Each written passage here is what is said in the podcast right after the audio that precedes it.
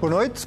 Ao quinto mês de um governo de maioria absoluta, a Ministra da Saúde, outrora idolatrada e considerada por grande parte do Partido Socialista a grande heroína da pandemia, quiçá um dia candidata à sucessão de António Costa, caiu com alguma honra, mas sem nenhuma glória. Eu percebo que alguém estabeleça como uma linha vermelha uh, a existência uh, de falecimentos uma Ministra da Saúde que se demite porque há mortes no Serviço Nacional de Saúde. Pode parecer uma coisa bizarra, mas mais bizarra ainda é Marta Temido ter traçado essa linha vermelha agora que morreu uma grávida em Lisboa, quando há uns meses morreu um bebê nas Caldas da Rainha e a ministra à época não viu motivos para se demitir. Talvez o cúmulo da bizarria seja mesmo termos um Serviço Nacional de Saúde em 2022 que parece estar todos os dias à beira da implosão tenho a responsabilidade política de deixar a outros ministros da Saúde uh, um melhor contexto e, uma, e melhores condições. Claramente, Marta Temido não conseguiu. E Marcelo, que foi o último a espetar a faca, continua com ela afiada para António Costa. É evidente que a maioria absoluta significa uma responsabilidade absoluta não tem a desculpa que tem um governo dependente de forma praticamente permanente dos equilíbrios parlamentares. Está no ar mais um Contrapoder, esta semana já sem ninguém de férias, mas com o Sérgio Sousa Pinto a partir da grande cidade invicta. Maria João Vilés, muito bem-vinda. Sérgio Sousa Pinto, bem-vindo a partir do Porto. Sebastião Bugalho, bem, Olá, bem regressado sejas. Uh, sejam, vamos então ao tema que marcou inevitavelmente esta semana. Vou começar esta semana por ti, Sérgio, que és quem está mais longe, mas nem por isso. Uh, longe, longe do nosso coração. coração, só para sermos completamente pindéricos neste, neste programa. Uh, vamos começar por um tema que não tem nada para rir, pelo contrário, e que tem a ver com esta demissão, isto do lado político, esta demissão mais do que pré-anunciada, digamos assim, pelo menos eh, por quem, como nós, ia analisando o evoluir da situação eh, no Serviço Nacional de Saúde, eh, mas, mas mais do que isso, a situação do próprio Serviço Nacional de Saúde, que vai parecendo dar a cada dia que passa cada vez mais sinais de ruptura, como eu dizia na abertura. Lembro-me que neste mesmo programa, tu há umas semanas, se não mesmo há mais de um mês, Uh, dizias que uh, Marta Temido já não tinha a confiança dos portugueses. O que te pergunto é, primeiro, se esta demissão de facto era uh, uma coisa inevitável e, segundo, como é que nós agora conseguimos restaurar a confiança no Serviço Nacional de Saúde? Boa noite a todos. Olá. Anselmo, bem, o que eu disse, em rigor, foi que realmente, do meu ponto de vista, eh, a Ministra da Saúde já não dispunha de condições políticas. E, e, no fundo, isso é outra, é outra, é, outra, forma de dizer o mesmo que foi apresentado como, como justificação. Uh, eu, eu, gostaria de começar por dizer que, em linha, aliás, com a tua introdução, que a Ministra Marta Temido merece, merece ser considerada e julgo que lhe é devido um agradecimento uh, pelo seu serviço. Uh, é uma governante que cessa funções, uh, exerceu as suas funções numa das áreas mais difíceis do governo. É um trabalho difícil, é um trabalho, talvez o trabalho mais ingrato que se pode ter neste momento no governo e provavelmente no país. Comandar os destinos do Serviço de Saúde no estado em que se encontra mas que este desfecho era, era previsível, julgo, para, toda, para, para, todas as pessoas com capacidade de avaliação do ponto a que chegou o Serviço Nacional de Saúde. Os problemas que se arrastavam vindos de trás não se resolveram e outros vieram somar-se aos problemas que já existiam. O problema das listas de espera, que não se resolveu, pelo contrário, agravou-se problema dos, mestres, dos médicos de família, em número insuficiente, sendo que o número de famílias e médico de família também uh, aumentou. O problema das urgências, que entretanto se veio revelar com grande cuidado, sobretudo nos últimos, nos últimos meses. Quer dizer, há de facto uh, problemas profundos no Serviço de Saúde que não podem encontrar solução e resposta uh, com uma gestão puramente reativa, não é? Sempre à procura de soluções para os problemas da, da semana anterior. E, e, e, é preciso refletir sobre as, as, reformas que se impõem no sistema público por forma a que ele uh, possa corresponder às expectativas uh, da população. Mas a verdade, Sérgio, deixa-me ver... deixa só interromper para, para, para, acrescentar este dado. A verdade é que nós ouvimos o Primeiro-Ministro, António Costa, esta semana, dizer que, uh, apesar da Ministra sair, a política se ia manter exatamente a mesma. isso não vai um bocadinho em contramão com aquilo que tu estás a defender que deve acontecer? Vai. E? Uh, se já é difícil encontrar alguém que, que se disponha a servir em funções desta natureza, tendo em conta o estado em que se encontra o SNS, uh, eh, que é pior do que estava uh, há uns anos atrás, com essa limitação de que o sucessor cumpre-lhe executar uma política desenhada pela sua antecessora e, e que tão bons resultados conduziu, Bom, então a tarefa de encontrar um sucessor ainda será mais, mais desafiante, não é verdade? Muito bem, deixa-me ir aqui à Maria João Avilés, eh, pedir-lhe antes de mais... Foi uma surpresa, foi. Para si foi uma surpresa a admissão de Marta Temido? Não, eu pensava que ela já devia Para mim é uma surpresa ocorrido. que para si seja uma surpresa, não, mas não desenvolva, é por favor. Não, não, vou desenvolver. foi uma surpresa porque, primeiro, António Costa mantém os ministros ao máximo é, dos máximos dos máximos. As pessoas têm memória curta, mas o filme, a novela com Eduardo Cabrita, foi uma coisa penosíssima para nós que assistimos e certamente para ele que não cumpria sempre dia a dia, dia a dia.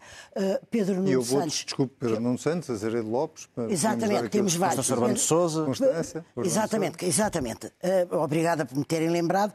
Pedro Nuno Santos é, em todo caso, um caso à parte, já falei aqui mais do que uma vez disso, porque entrou para ser demitido e, e saiu continuando em funções, o que é uma coisa que ficará certamente para quem fizer uh, um dia a biografia dele.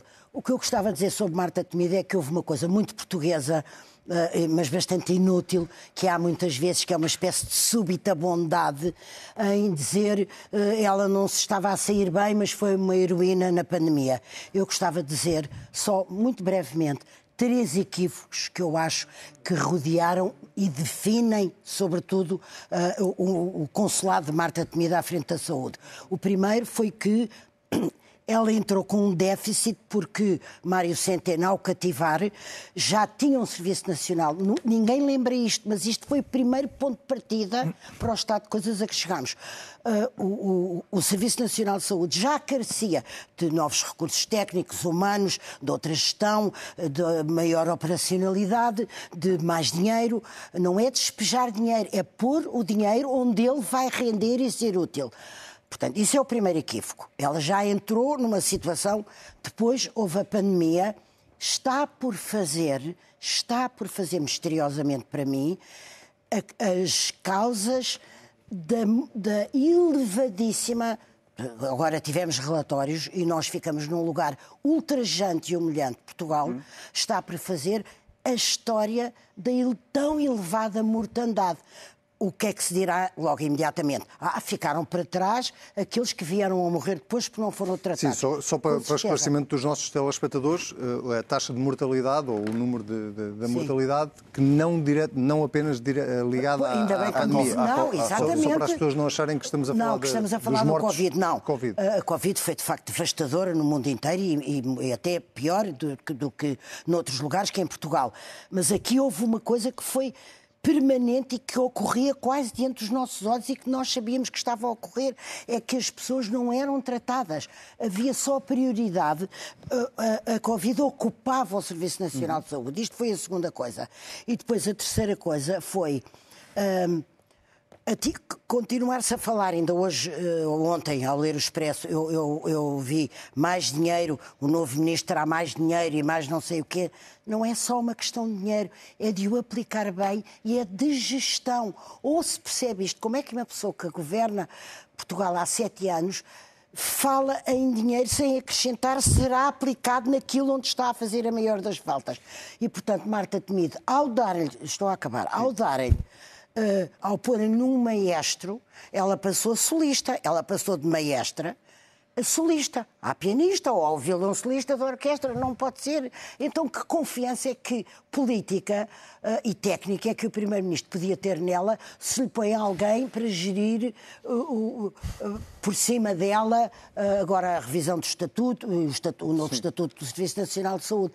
Portanto, ela não podia eh, continuar, não podia continuar. Não penso que tenha sido uma, uma boa ministra, não faço dela uma heroína com todo o respeito que pode merecer a cidadã Marta Temido, que passou certamente momentos piores do que eu. Agora, não é isso.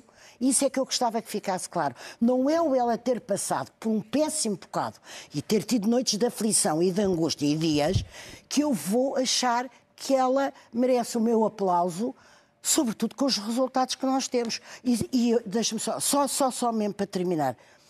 Aquilo que acontece com as urgências, ontem eu vi uma notícia aqui mesmo sobre quais os hospitais que não podiam responder nos próximos dias. Era uma lista, uma lista grande, Sim, chegava quase à dezena. Então, isto atira qualquer governo abaixo, quanto mais uma ministra. Eu até achei, ai, uma demissão no governo será o António Costa? Não.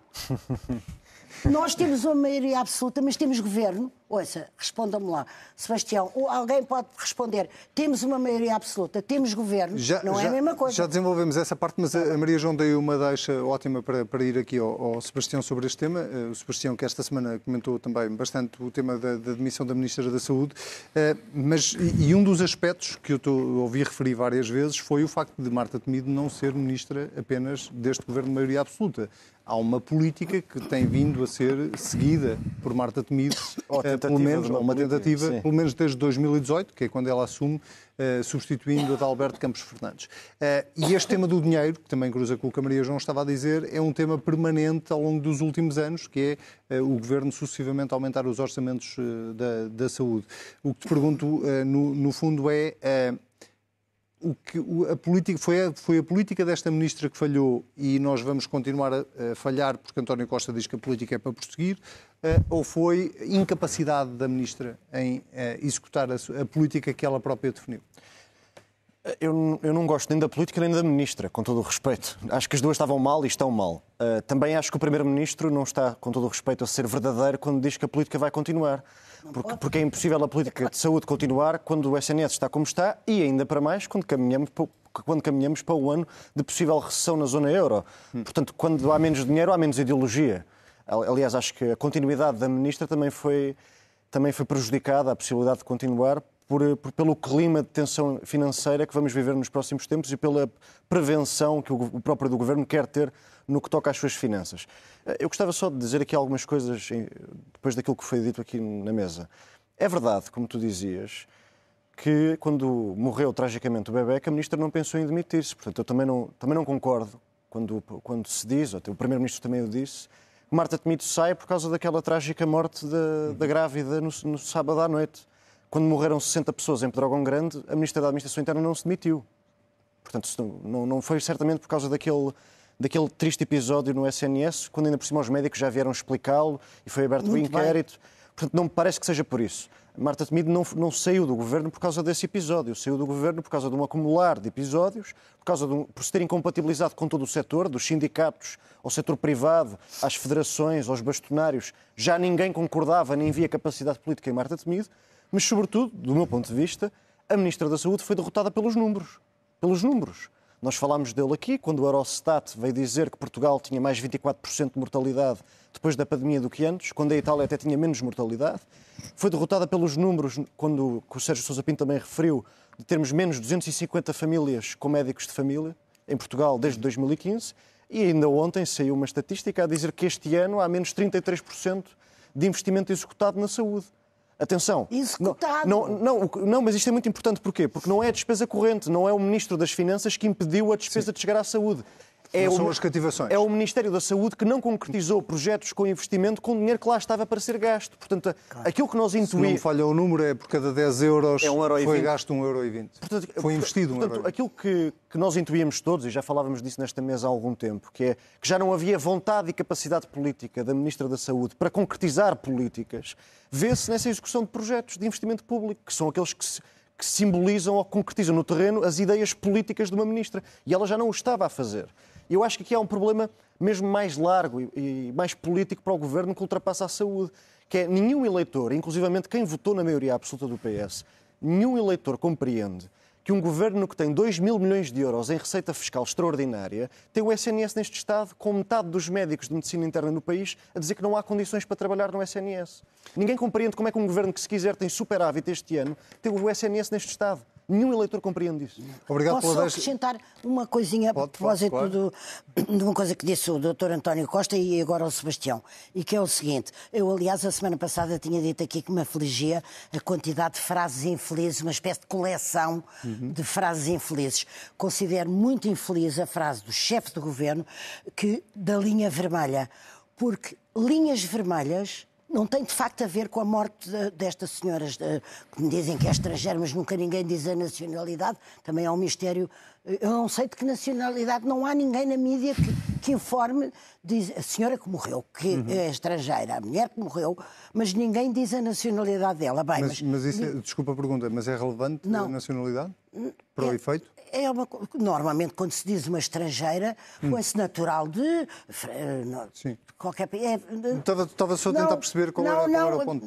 Fez-me espécie de nunca vir a, a nacionalidade. Mas agora, eu só gostava de lembrar que linhas vermelhas na saúde estavam a ser ultrapassadas, em outros domínios também. Mas há muito. Bastava ver o que aconteceu com as grávidas, este de, de hospital em hospital, um bebê não, não, não nasce, não, não bate à porta, não avisa. Não. Portanto, uh, a frase linhas vermelhas adaptada a um caso concreto que não foi culpa do hospital, como muito bem nos foi explicado, achei uma frase muito infeliz. Uh, Sérgio, uh, pegando aqui na, na, na, deixa, quer do Sebastião, quer da, da, da, Maria João, em relação àquilo que não foi feito, e sobretudo pegando no contexto político que nós vivemos neste momento, para além do contexto económico, que, que, onde se adivinha uma crise, obviamente, para, 2000, para 2023, mas o contexto político é um contexto de maioria absoluta. Ora, vários dos problemas que estão por resolver no Serviço Nacional de Saúde são os chamados problemas estruturais, que não se resolvem de um dia para o outro. Eh, se, é, se são precisos mais médicos, é preciso formá-los. Se são precisos mais enfermeiros, é preciso formá-los e retê-los, obviamente. Portanto, a pergunta é até que ponto é que este governo de António Costa, que é um governo de maioria absoluta e em tese, como o próprio Presidente da República lembrava, eh, tem mais condições agora para fazer aquilo que tem que ser feito, eh, está ou não disponível para o fazer, neste caso, na área da saúde? Bem, em primeiro lugar, gostava de dizer que, de facto, eh, a, a, mulher grávida que, veio a morrer, nas circunstâncias conhecidas, era, era, era uma pessoa necessitada de cuidados de saúde. Não vejo qual é o interesse de conhecer a nacionalidade da senhora. Uh, foi uma pessoa que precisava de cuidados médicos e que não foi possível uh, salvá-la. Uh, por outro lado, também os responsáveis hospitalares que sobre isto se pronunciaram eximiram de responsabilidades o hospital e, e, e, e, por outro lado, também associando-me ao que disse Santa Maria João como, como Sebastião, a Ministra da Saúde, aparentemente a causa direta da sua saída tem a ver com este, com este triste e trágico episódio, mas a responsabilidade não lhe pode ser assacada, isso não faz sentido nenhum. As razões são mais profundas e são de outra, e são de outra natureza. Não dissemos isso. Bem, então deve haver aqui um problema de transmissão para o Porto. E então. Eu acho que vocês estão todos a dizer que... a mesma coisa, mas vamos seguir porque. Mas não dissemos que foi por causa disso. Não, não, mas o Sérgio também não disse que vocês disseram. Foi o Primeiro-Ministro que disse. Bom, o Primeiro-Ministro que disse. Mas, mas, sim. E, portanto, o que é preciso, do meu ponto de vista, perceber em relação ao Serviço de Saúde é que o problema fundamental não é o único, não tem a ver com financiamento nem com dinheiro. O Ministro das Finanças, Fernando Medina, já esclareceu que não falta dinheiro ao Serviço Nacional de Saúde. Uh, Mário, Mário Centeno, foi o seu antecessor nas finanças, já esclareceu, e ele é alguém que conhece certamente em detalhe as contas da saúde, diz que o problema da saúde é um problema de gestão. Portanto, é uma voz autorizada que diz aquilo que nós estamos fartos de dizer também aqui, com, muito, com acesso a muito menos informação do que ele, mas isto entra pelos olhos dentro. E, portanto, há um problema de abandono eh, dos médicos, do Serviço Nacional de Saúde, eh, por razões que não têm só a ver com a remuneração, que é o tema sempre mais eh, insistentemente tratado, mas que tem a ver fundamentalmente com as suas condições para terem vidas satisfatórias, alcançarem a sua realização profissional, as condições de trabalho em que todos os dias operam. Quer dizer, as pessoas saem do SNS desesperadas à procura de uma alternativa e a alternativa disponível é o privado. Ou o e, portanto, como é que se... em alguns casos. Ou o estrangeiro, sim, sobretudo, sobretudo, muitos profissionais, muitos assistentes hospitalares, muitos enfermeiros, muitas pessoas que, enfim, encontrando uma alternativa compatível com o exercício da, da profissão em condições mais dignas, um médico quer evoluir, quer ser um bom médico, não se quer perder em trabalhos administrativos, não quer andar a regatear pagamentos de horas extraordinárias, quer dizer, as pessoas eh, muitas vezes não têm a ver propriamente com as remunerações propriamente ditas. E, portanto, é o problema, de, problema da, medicina geral e familiar, agora já não, já não é exigida essa especialidade para os médicos de família, o problema dos médicos de família não, não encontrou solução, nem se vislumbra nenhuma solução, quer dizer, o, o, o, para mim, o é mais desafiante no meio disto tudo é tentar compreender como é que se imagina que os problemas resolvem mudando a titular sem mudar as políticas. Então o problema do sistema era a doutora Marta Temido. Evidentemente que não era ela o problema. Portanto, o, que me leva a insistir, o que me leva a insistir na pergunta que te fazia no, no, no início desta, deste, desta parte, que é eh, até que ponto é que este governo de António Costa, quer dizer, o governo de António Costa, este governo do Partido Socialista com maioria absoluta, eh, tu sentes com a mínima vontade de, de facto, corrigir ou pelo menos começar a construir os pilares ou reconstruir os pilares para que daqui a 10 anos não estejamos a discutir exatamente os mesmos temas sobre o Serviço Nacional de Saúde. Sentes essa vontade Vontade política. política. Eu, não, política eu, eu, não tenho que sentir nada. Eu não tenho que sentir nada. Isto não é uma questão de sentir ou deixar de sentir. Primeiro-Ministro veio dizer que a política é para manter. E, portanto, estamos esclarecidos a esse respeito.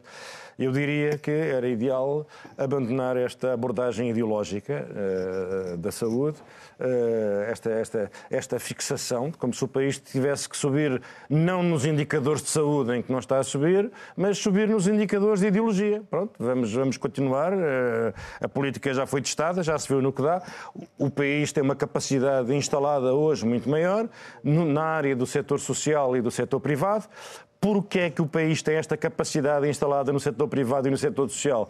Porque as pessoas sentiram, sentiram a incapacidade do sistema público de dar resposta aos seus problemas e, portanto, a procura de cuidados de saúde aumentou e a, e a oferta também aumentou. E, portanto, dos, os anos de maior encarniçamento ideológico na política de saúde foram os anos que conduziram à explosão da oferta privada. E esta é a verdade.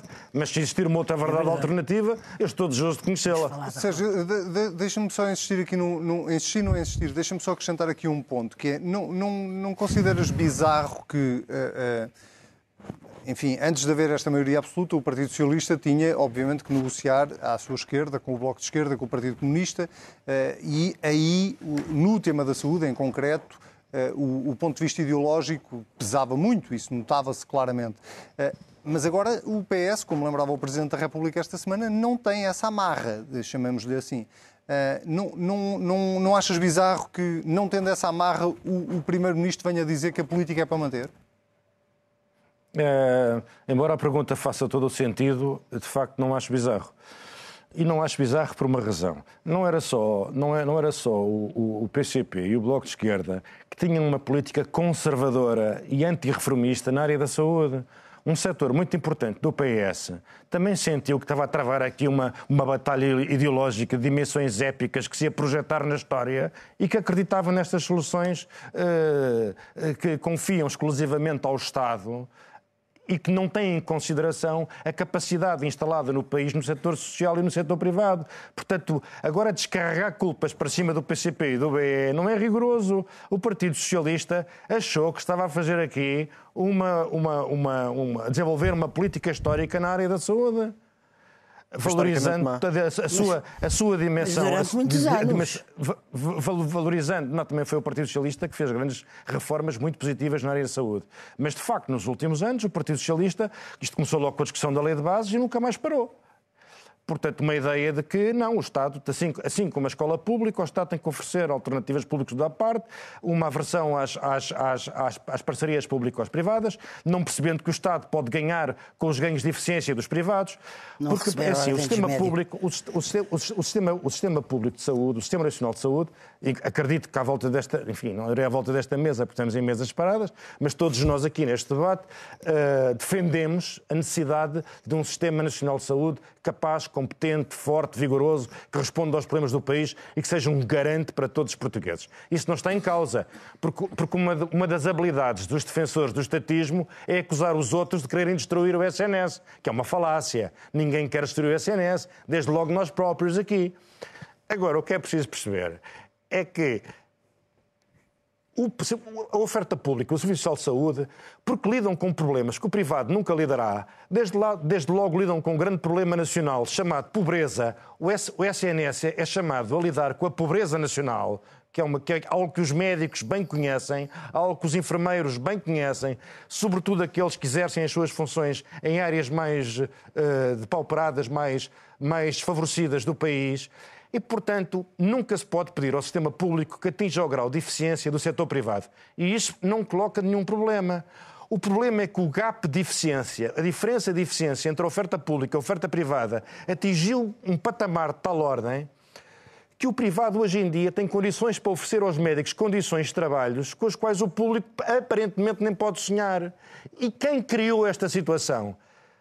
Foi, evidentemente, os últimos titulares da, da pasta da saúde. Não pode ser, não, não pode ser não- mais ninguém. não foi a década e, portanto, década é 80. preciso aceitar, é preciso aceitar, é preciso compreender a situação, falar sobre ela com verdade, falar sobre ela com verdade, não, não, é, não é desde os anos 80, como é evidente.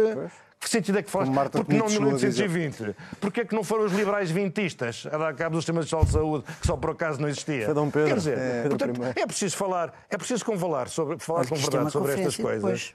E, e- e- tendo em conta, e tendo em conta a situação a que nós chegamos, hoje nós em dia nós temos que pensar defender o Serviço Social de Saúde e re- redevolver-lhe condições para que ele possa atrair profissionais de saúde, porque os médicos querem carreiras públicas, os médicos querem o SNS, mas têm que ter condições que, a meu, infelizmente, muitos crescentemente entendem que já não têm. E por isso começam a fugir do Serviço Nacional de Saúde. Maria João, eh, Ah, eu, eu gostava de ouvir também sobre isto, que é, eh, eh, até que ponto é que este governo de António Costa, de maioria absoluta, eh, o sente com a mínima vontade política de corrigir Não, estes não eh, sinto, problemas? não sinto, e estava há pouco a dizer que havendo uma maioria absoluta parece não haver governo, porque não é só, neste momento foi Marta Temido que pôs o Serviço Nacional de Saúde num palco com a sua demissão.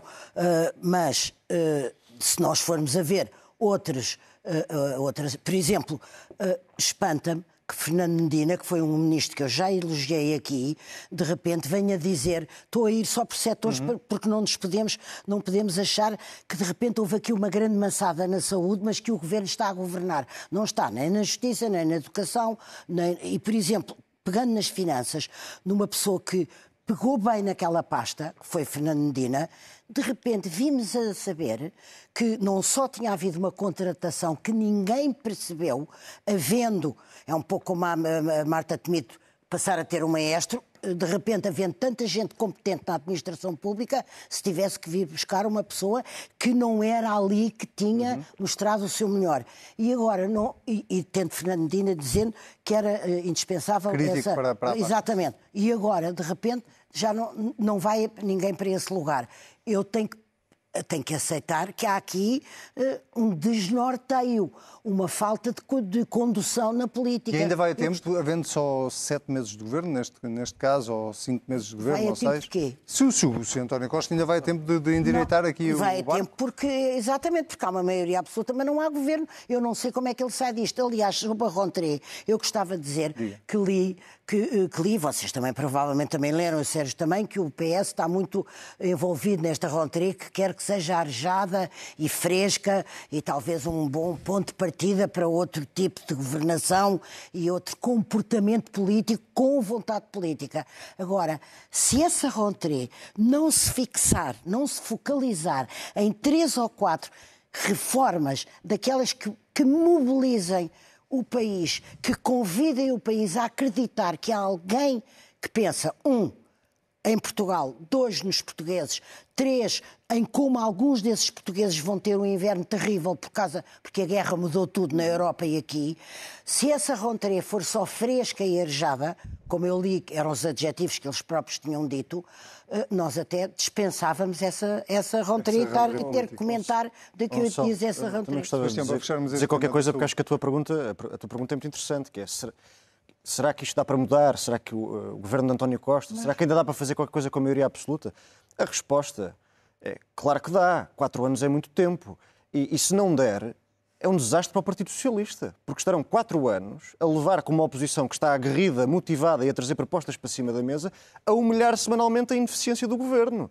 Portanto, o governo ou percebe que tem que ser governo, como a Maria João Avilés aqui aponta com pertinência, ou o governo acorda e, e, os nomes, é curioso que os nomes que aparecem para substituir Marta Temido desmentem o Primeiro-Ministro, porque são nomes com uma perspectiva, uma política e uma postura até. Sim, que em princípio criariam uma complet, disrupção. Completamente diferente de Marta Temido, menos ideológicos, não, mais reformistas. Manuel Bidar, que, vem, que, vem, que vêm de. Que são, dois deles são ex-secretários de Estado de Alberto Campos Fernandes, portanto é preciso dizer que os nomes possíveis mostram alguma vontade de mudança. Mas o PS, se não muda, está condenado, porque chega a 2026 e perde as eleições. Portanto, é, é, se, é, se, não querem que isso aconteça, é bom que acordem. Acreditando gostava, que as eleições são em 2026. Eu gostava só de dizer mesmo uma nota mesmo finalíssima, que Sim. é, isto não se falou muito, nós durante esta semana olhámos muito para esta demissão da perspectiva política. O Primeiro-Ministro, a Ministra, Sim. os sucessores, o Presidente da República. Há uma coisa que é importante dizer e que não foi muito falada na televisão, o enorme alívio do setor e da classe médica por saber que já não vai ter que lidar com Marta Temido como Ministra da Saúde. O enorme alívio que se sentiu nos corredores, nas redes sociais, dos médicos que estão todos os dias no terreno em saberem que podem contar com alguém que quer resolver os problemas e que não diz só que tem fé que eles desapareçam ou se resolvam. Esse enorme alívio merecia mais atenção. Agora, deixa-me fazer uma... Não posso isto... continuar neste tema. Não, nós vamos ter que mudar de tema e temos com o tempo ah, apertado, mas deixa-me é fazer 30 também, segundos também para... Também disseram aí uma coisa interessante por você, que foi ah, então isso é acreditar que o governo vai até 2026. Mas como é que um governo de maioria absoluta não vai até 2026? João, nós já assistimos a várias coisas. Já assistimos a várias coisas em política coisa. que achávamos que não eram possíveis e, ela, e elas aconteceram. Então, Vamos ao, quem ao quadro do quem vota esta semana. Eh, eu posso dizer qualquer coisa a respeito disso? Sérgio, não, tu, tu levaste literalmente com um separador em cima. Eu sei, estou aqui, uh, mas, estou aqui longe. Mas, mas nós estamos, estamos mesmo em contra-relógio já para o final do programa e, e, nós queríamos mesmo debater aqui esta semana uh, uh, o tema do, do gás. Deixa-me só fazer uma pequena nota. Ainda sobre a Ministra da Saúde? Mas tem que ser mesmo pequena nota, diz. Não sei como é que consigo enxertar a Ministra da Saúde no tema do gás. Não, porque ainda não o... começámos, portanto é mais fácil agora. Não, ok. Não, era só, era só dizer o seguinte, em relação às palavras do Sebastião, uh, a política não serve para ganhar eleições, é importante ganhá-las, mas a política serve para mudar o país. E, portanto, mas não sou eu que olho assim para a política, é o Partido espero, Socialista. Eu espero, eu, eu espero, eu espero que o PS vença as próximas eh, eleições, mas eu espero, mas o que é decisivo é que o PS deixa um legado de transformação no país. É isso que conta. Não é? Estamos há sete anos à espera todos, disso, não é? Não, anda, não, não, andamos aqui todos à roda do, do, dos temas eleitorais. Vai, não, isto é um longo bocejo até daqui nós a quatro não andamos. Anos. Temos que avançar. Temos que avançar. Temos que avançar. Era Peço imensa desculpa, mas temos que avançar. Nós temos uh, um tema também importantíssimo para, para a Europa e para, para, e para Portugal uh, também. Já vamos explicar porquê tem a ver, Sebastião, desta vez começo por ti, eh, com uh, o tema do gás, com o tema da energia em geral, mas sobretudo com o gás. Esta semana a Rússia voltou a cortar o abastecimento do Nord Stream 1, outra vez com o argumento de manutenção uh, na, nessa ligação, uh, e a Europa continua com posições ainda assim divergentes, sobretudo do lado da França, com, a tentar discutir qual é a solução para sermos autossuficientes, neste caso a Europa, do ponto de vista energético. Portugal e Espanha estão a tentar posicionar-se nesse sentido. Uh, achas possível ultrapassar os bloqueios que existem neste momento e, de facto, começarmos a olhar para a rede energética europeia de uma outra forma completamente diferente e menos dependente da Rússia, sobretudo? Eu espero que sim. Eu tenho duas notas a dizer sobre isso. Em primeiro lugar, eu acho que, contrariamente àquilo que, que a nossa bolha mediática foi atrás e ao contrário do que o Primeiro-Ministro tentou fabricar enquanto narrativa, Quer dizer, não é sinos, nem é a solução de sinos que vai acontecer, nem é a solução de sinos que vai resolver os problemas de dependência energética da Europa em relação à Rússia, por mais que isso fosse positivo para Portugal, do ponto de vista de investimento europeu e, estrutural. Uhum. O que é facto é que há, infelizmente, para nós portugueses, há alternativas muito mais próximas da Alemanha, muito mais próximas da França e até muito mais próximas dentro da própria Espanha no que toca a portos Exatamente. que tivessem, que tivessem acesso. A única vantagem de Sines é que tem, é um porto de águas profundas, mas não me parece que isso vai ser prioritário, portanto parece-me que fomos todos atrás de Sines, quando na realidade na Europa se, estava, se estavam a discutir outras coisas e outras alternativas. Mas sobre o momento europeu e a, e a questão da energia para a Europa, acho que há duas leituras que é importante fazer. Primeiro é, é, termos como certo na nossa cabeça que a Rússia vai usar tudo para disromper a ordem política europeia as nossas democracias, não só na Europa como no mundo. Fez isso com a disrupção dos cereais, causando fome em, África, e vai fazer isso causando uh, frio na Europa neste inverno no e tentando prejudicar os governos que estão a apoiar a Ucrânia na, uhum. na guerra, na, na guerra que, que sucedeu após a invasão de Putin. Mas há uma nota positiva. É, a Rússia está a tentar tudo todas as armas, desde a fome, desde o frio, desde o gás, desde os cereais, para prejudicar, para disromper a ordem internacional. Mas ah, há sinais positivos na Europa. Esta semana, o chanceler alemão, que, que, tem sido, tem, que tem sido muito criticado, e justamente criticado, fez um discurso, do meu ponto de vista, muito surpreendente em Praga. Fez um discurso que, do meu, do meu ponto de vista, uh, Olaf Scholz teve o seu momento Draghi. Ele até usou a mesma frase, que foi whatever it takes, aquilo que for preciso para salvar a Ucrânia e para salvar a Europa do ponto de vista da energia. Uhum. E ele trouxe propostas que nós normalmente estamos mais habituados a ouvir de Macron, que é muito bom a dizê-las e não tão bom a executá-las. Mas o, o chanceler alemão trouxe uma coisa que até rompe um bocadinho com a tradição mais conservadora de Merkel, que não trazia muitas ideias para cima da mesa, e ele trouxe uma série de propostas do ponto de vista da arquitetura institucional europeia e até do ponto de vista da sua preocupação enquanto chanceler alemão, por exemplo, com os países mais endividados, e isso toca-nos mais a nós portugueses, que é como é que nós podemos cumprir com as metas da transição digital, da transição verde e da transição energética, quando com a recessão ou com a possível recessão, vamos estar tão prejudicados do ponto de vista do acesso aos mercados, porque somos dos países mais endividados. E o facto de haver uma liderança alemã preocupada com países tão endividados quanto nós e de trazer propostas que se preocupam ao mesmo tempo com a independência energética uhum. e com os países mais endividados, a mim pareceu-me um bom sinal europeu. Maria João, eu acho que o Scholz... Também, uh, também assina não, por baixo concordo, esta... O Scholz, Scholz está a roubar... Não, fez um discurso de facto extraordinário, que li na íntegra, um bom amigo fez o favor de me mandar. O, o, está, foi muito interessante que ele parecia estar a querer roubar a Macron o protagonismo europeu da mesma forma que, muito involuntariamente, o Sebastião, também, eu, eu tinha o Schultz também aqui também para desenvolver. Também protagonismo assim. Não, exatamente, não, não, estou a brincar, mas eu gostava de, ele falou da arquitetura europeia uh, e naquilo que o Schultz disse estar muito empenhado e até foi muito interessante porque nos últimos meses era apontado como um pouco hesitante, com uma posição um bocadinho ambígua em relação à Rússia, sim. hesitante e valsante, etc. E isto tirou dúvidas e foi uma coisa muito importante para ele e para, e para o país dele que não vive um bom mas momento, como sabemos. Europa parece cada um andar a falar para o seu lado, não é? Anda Macron com uma arquitetura europeia, anda Schultz com outra arquitetura europeia. Não, sim, Ouça, e o que aí vem com futuras novas desculpe, lideranças, desculpe. que eu espero que seja motivo de um dos nossos. Não sabemos a Inglaterra, ser, não sabemos ser, a Itália, mas eu só queria frisar sim. aquilo que é ainda mais importante, que é a arquitetura europeia, porque muitas vezes os tratados estão para ser modificados há, há anos e depois não há vontade política nem uh, concordância entre todos, etc. Ele, aliás, propôs que não fosse que se retirasse a unanimidade, a unanimidade na para ver se... sanções. Exatamente, para, para, ver se é possível haver um etapa. Mas há uma coisa muito interessante, não sei se você viu, Sebastião e você, que é uh, um projeto de um sistema, a criação de um sistema de defesa antiaérea com os, entre a Alemanha e os países leste. próximo orçamento de, não, da, da, Alemanha. É, exatamente, é mas é que porque é que isto é muito interessante? Não só porque eles precisam muito de um sistema, e a Europa, de um sistema de defesa de antiaéreo, defesa. como não depende da União Europeia é intergovernamental. E isto é que é uma coisa muito interessante, porque como é intergovernamental entre os governos Sim, dos países... Pode-se aplicar mais depressa, é essa a preocupação. Essa é a urgência da coisa. Há quanto, está, há quanto, tempo estamos a discutir a renovação dos tratados? Há, há, há é verdade. Sim, sim. Sérgio, eh, a este propósito, ouviste também o discurso do Olaf Scholz. Eh, eh, como é que acompanhaste sim, esta evolução esta semana? bem, eu fico contente sempre que ouço um líder europeu fortemente comprometido com o futuro da União, mas uh, gostaria de começar por dizer, por dizer o seguinte. Uh, os países europeus continuam a financiar o esforço de guerra russo. O, há muito mais dinheiro europeu uh, a chegar à Rússia do que a chegar à Ucrânia, por causa da nossa dependência energética, sobretudo do gás, do, do gás russo. Uh, o Sr. Putin sabe perfeitamente que através do, do sofrimento infligido às sociedades ocidentais pode destabilizar as democracias ocidentais e pode fazer substituir as suas lideranças. E, portanto, todos aqueles que querem defender o modelo ocidental e que têm medo dos movimentos populistas que hoje em dia se apresentam como alternativas globais aos sistemas uh, políticos ocidentais, uh, receiam as consequências das ações do Sr. Putin. Porque, como é evidente, o impacto na energia vai ser muito penoso e vai se fazer sentir e vai atingir eh, muita gente na Europa e isso não vai deixar de ter consequências políticas.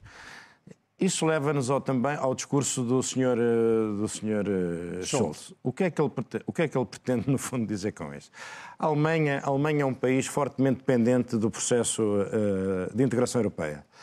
Uh, por razões históricas, tem os seus próprios fantasmas que procura exorcizar e, portanto, procura ancorar-se o mais possível nesta interdependência europeia e pelas características da economia alemã, que é uma economia exportadora que depende do acesso ao mercado europeu não só ao mercado europeu, mas fundamentalmente ao mercado europeu. Seja, vou ter que pedir e, portanto, que seja sintético, para... por favor.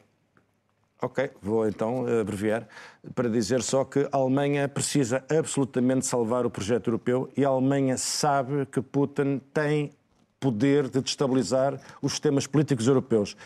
E imagine-se, por exemplo, que Putin tinha conseguido pôr a senhora Le Pen à frente dos destinos da França. Isso era uma ameaça existencial à Alemanha, tal como ela se concebe a si própria hoje. Muito bem, vamos às moções desta semana. E Sérgio, eu começo por ti, porque uh, a tua moção é para o Partido Comunista Português uh, uh, e um comunicado que fez sobre a morte de Gorbachev. Sim, o comunicado é absolutamente caricato, julgo que toda a gente terá, isso, terá cedido aos, aos, aos, aos termos desse comunicado, que eh, lamenta as notas de pesar a respeito do, do falecimento de Gorbachev, que, segundo o PCP, é o grande responsável pela destruição do socialismo na, na, União Soviética. E tem toda a razão. De facto, o Gorbachev é o grande responsável pela destruição e pelo desmantelamento do sistema socialista ou comunista na, na União Soviética. O que é preciso dizer, já agora, é que uh, o desejo eh, íntimo de Gorbachev era reformar o sistema. Gorbachev acreditava que o sistema era reformável, que era possível um comunismo diferente, com direitos fundamentais, com liberdades, com garantias, com prosperidade económica. Mas o, o que se passou foi muito simplesmente que se verificou que o comunismo não é reformável. E, portanto, a única alternativa ao comunismo são as sociedades liberais, abertas, de mercado, eh, que nós temos. E quando ele tentou mexer em algumas traves mestras do sistema comunista, verificou-se que aquilo estava tudo corroído por dentro, aquilo estava tudo podre por dentro. E, portanto, as velhas eh, figuras da nomenclatura do Partido Comunista eh, Russo e Soviético, que comandavam as chamadas alavancas da economia, num instante converteram-se em oligarcas e deram origem ao capitalismo selvagem eh, que se veio a implantar depois. Portanto, o comunismo não era reformável, aquilo era um edifício absolutamente podre, não havia nada para salvar e, Gorbachev podia ter, ter, podia ter tentado salvar aquilo com é recurso à força e aos tanques. E Gorbachev não o fez. Gorbachev renunciou ao uso ao emprego da força para salvar, para salvar um sistema em que ele próprio já não acreditava. Muito bem. Maria João, a sua moção esta semana é de confiança para quem? E você agradecerá que, ao contrário do Sérgio, seja telegráfica. A minha moção é para saudar a sociedade civil eh, da qual a gente muitas vezes aqui se queixa de estar eh, inerte e desinteressada e etc. Eh, e, e esteve, não é? Mas agora tivemos uma boa surpresa e, e ativa e patriótica com duas, duas propostas de planos económicos da Fundação Anel dos Santos e da SEDES. E o da SEDES resulta até de, das colaborações para um congresso, uhum. que agora se sintetizaram e juntaram, e eu saúdo especialmente a Fundação e a SEDES, porque há uma sociedade civil que dá mostras de existir, de querer colaborar, de, de querer no sentido daquilo que é, que eu dizia há pouco, a necessidade indispensável de reformas. Muito bem. Sebastião, a tua moção esta semana? Eu queria só deixar, não tive a oportunidade de falar sobre as eleições angolanas no programa passado, passado mas passou uma semana, uh, João Lourenço já veio uh, reconhecer a sua própria vitória, celebrá-la até com alguma sobranceria e o MPLA continua a pedir a revisão das eleições e a pedir à Comissão Nacional Eleitoral Angolana para, para, mostrar, para mostrar, continua a pedir à Comissão Nacional Eleitoral para mostrar as atas de síntese, que é, para ver se de facto os resultados são aqueles, e, a, e a, nem o, MPLA nem a CNE mostram essas atas de síntese. Portanto, eu gostava só de cumprimentar aqui, no máximo respeito, curvar-me aqui perante o bom senso e a maneira como participaram nesta eleição e como continuam com muita honra e muita ânsia, à espera da liberdade em Angola, cumprimentar aqui o povo angolano que espera que finalmente a tenha mais cedo do que tarde. Muito bem, eh, nós esta semana não temos sugestões, eu vou, eh, no entanto, também eu apresentar uma moção de censura, neste caso à Comissão de Disciplina da Federação Portuguesa de Futebol, que decidiu abrir eh, um, um processo a uma jornalista, a Rita Latas, jornalista da Sport TV, por ter, imaginem, feito uma pergunta a um treinador de futebol eh, uma pergunta que não tinha diretamente a ver com o jogo. Eh, percebeu-se interessante esta semana que eh, nos regulamentos da Federação Portuguesa de Futebol os jornalistas são vistos como um, parte do jogo, parte do, do, do futebol. Isso não é verdade, nem aqui, nem em parte nenhuma do mundo civilizado. Os jornalistas são isso mesmo, são jornalistas, são, existem para fazer perguntas e em boa hora, enfim, para além de todo, todas as censuras que foram sendo aplicadas durante esta semana pelo Sindicato de Jornalistas, pela Comissão da Carteira e até pelo próprio Ministro da Cultura, eh, em boa hora, eh, a Federação Portuguesa de Futebol veio dizer que, naturalmente, que este processo não ia dar em nada eh, e que estava disponível para rever os seus estatutos e as suas regras para tirar os jornalistas de. deixar de considerar os jornalistas como se fossem um jogador de futebol ou um treinador de futebol. Maria João Vilês, Sebastião Bugalho, Sérgio Sousa Pinto, foi um prazer rever-vos. Eu tenho que dizer, eu, eu, Maria, eu, tenho, eu agora vou admitir, a Maria João uh, lembrou-me, mas, mas não precisava, porque eu ia dizê-lo aqui no final. Nós, na próxima, no próximo domingo, ajude-me lá, João. Amanhã. Amanhã. Uh, e é durante a próxima semana. Sim, não, amanhã, é amanhã, é amanhã e no telejornal Próximo da domingo, TVI. E, e na segunda-feira, uh, a TVI e a CNN Portugal vão transmitir uma entrevista exclusiva feita ao Papa Francisco, feita pela Maria João Avilés. Uh, não é todos os dias que se entrevista um Papa.